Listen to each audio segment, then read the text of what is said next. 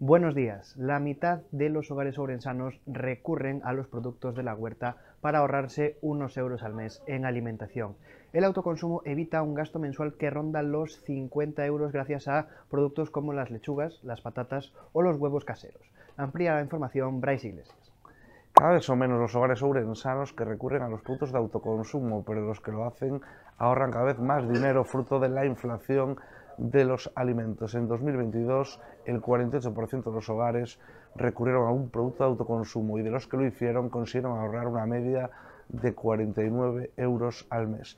Lo que está en franco declive es la matanza. Solo ya menos del 6% de los hogares de la provincia tienen productos provenientes de esta práctica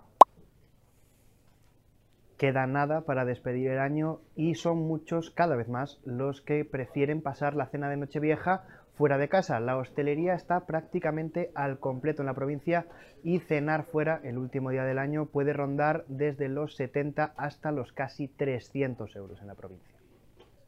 En otro orden de cosas, la Iglesia pretende desahuciar a unos empresarios a los que arrendó una finca, una bodega y una vivienda los inquilinos dejaron de pagar el alquiler porque consideran que la Iglesia no cumplía los requisitos del contrato.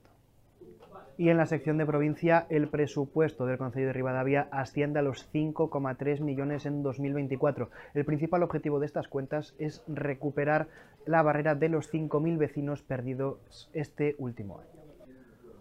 Por último, en la sección de deportes analizamos todo lo sucedido en el último partido del Éboro para el COP este año, que le enfrentaba al Básquet Coruña en la cancha coruñesa. Y también hacemos la previa del último partido de la Primera Galicia en este 2023 que enfrentará al Nogueira y al Polígono. Esto ha sido todo por hoy. Muchas gracias por acompañarnos aquí en el último primer café de la región de este 2023 y les deseamos un feliz 2024.